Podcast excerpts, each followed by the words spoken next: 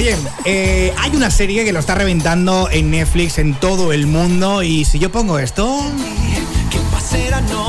Oh, vela, chao, vela, chao, vela, chao, chao, chao.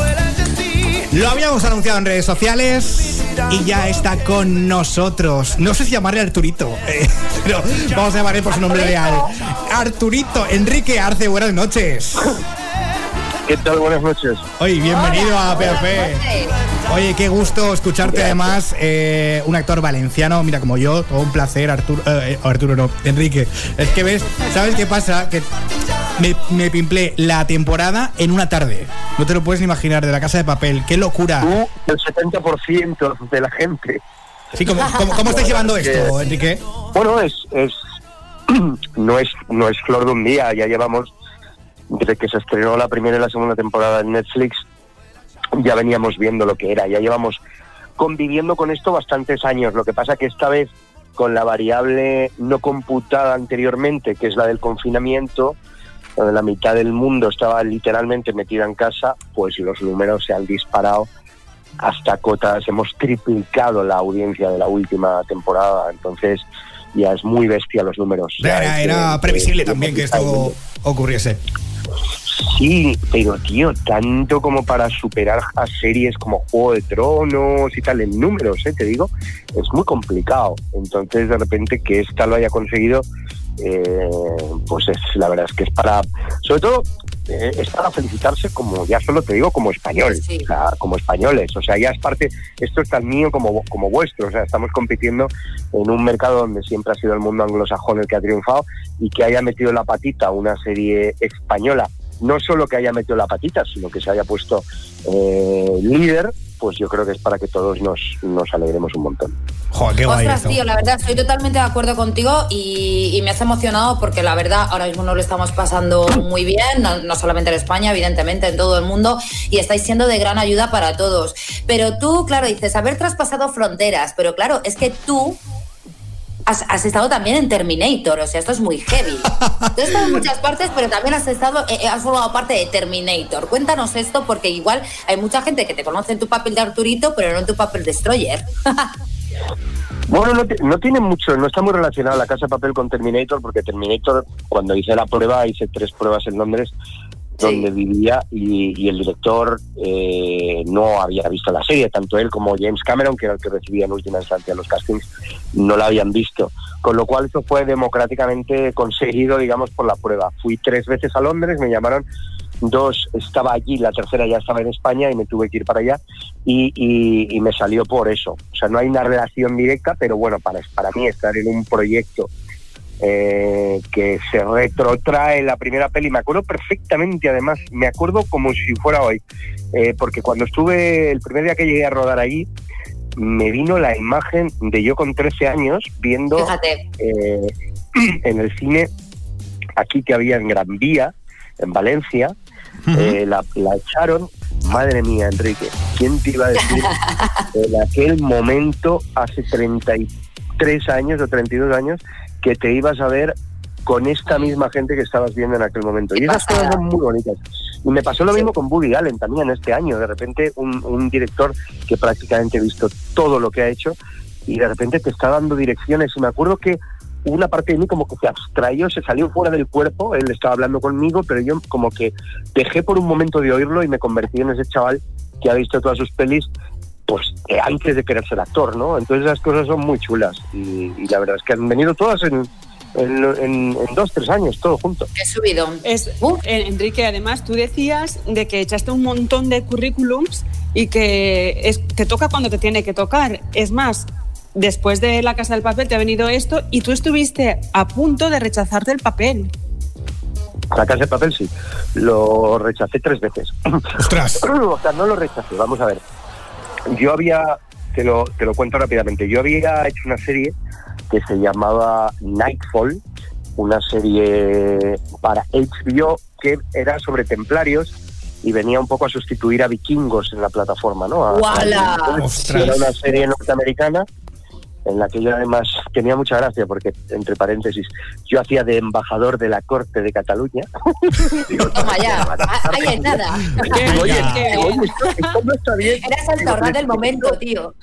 Yo súper humilde digo, perdona, perdona, el primer día de rodaje digo, es que esto no es correcto, es que debería ser corte de Aragón. Dice, no, no, es que el nombre se parece demasiado al, al, del, eh, al del Señor de los Anillos. Esto lo vamos a mantener así. Ah, claro. No puedan decir nada.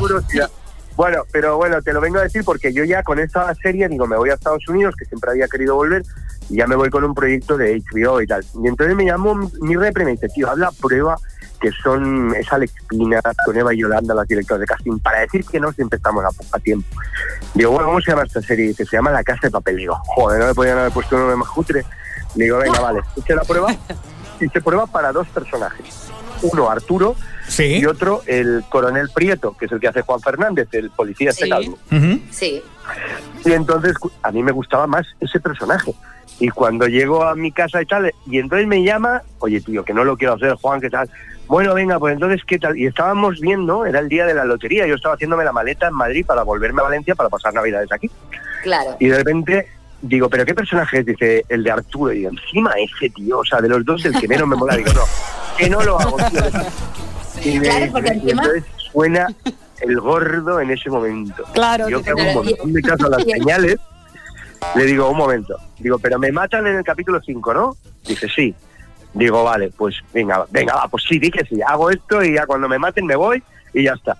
Y ya rodando, en el capítulo 2 me vino Alex Pina y me dijo, oye, nos está molando mucho el curro, nos reímos mucho y hemos pensado que preferíamos no matarte. Y digo, pues venga, pues oye, ya puesto ya me quedo. Y fíjate. Qué guay. Fíjate.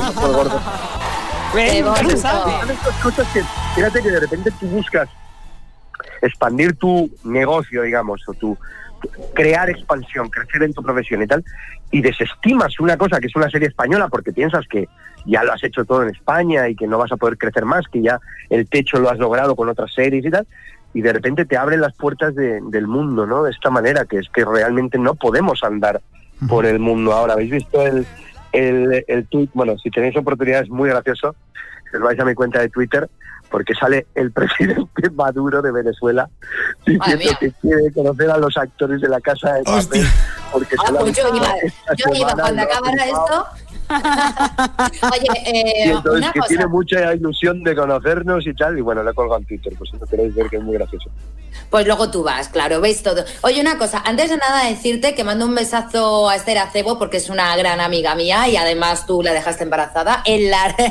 no, Vamos a, matizar esto que... No, claro, no, no, claro, no, mando un besazo. Hombre, es la madre de mi hijo, es la madre de mi Perdona, yo tengo que te quedar contigo para darte la enhorabuena.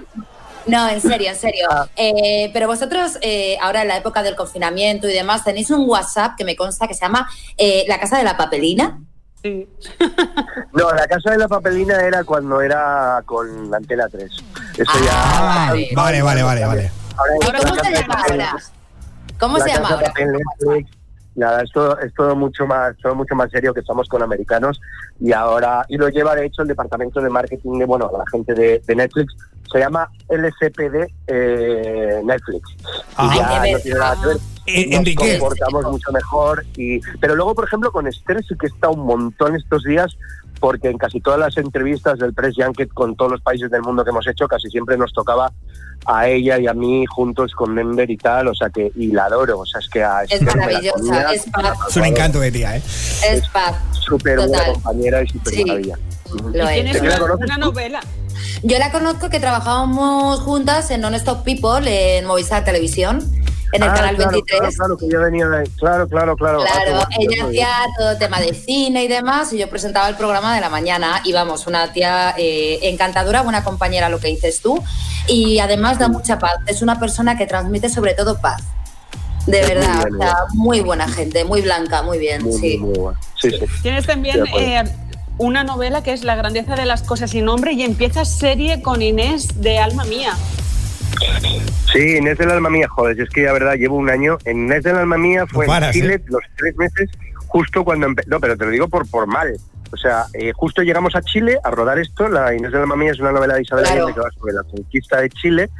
de los españoles y de repente empieza el movimiento este civil eh, revolucionario en la zona donde estábamos y todas las estatuas de los antiguos conquistadores españoles, claro. la gente con cuerdas tirándolas al suelo, o sea, pasamos de estar súper bienvenidos a que nadie nos daba ni la hora. O sea, de repente un español ahí era como, eres lo peor. Madre mía. Volvió a levantar ese sentido y fueron tres meses chicos durísimos. Yo tengo vídeos en Instagram que de canales de televisión de allí me decían, pero esto lo has grabado tú, es imposible. Ah. Digo, claro. Y si, ¿por qué te metes en las manifestaciones? Digo, no, no, yo no me meto. Las manifestaciones... Vienen- Te rodean, te rodean.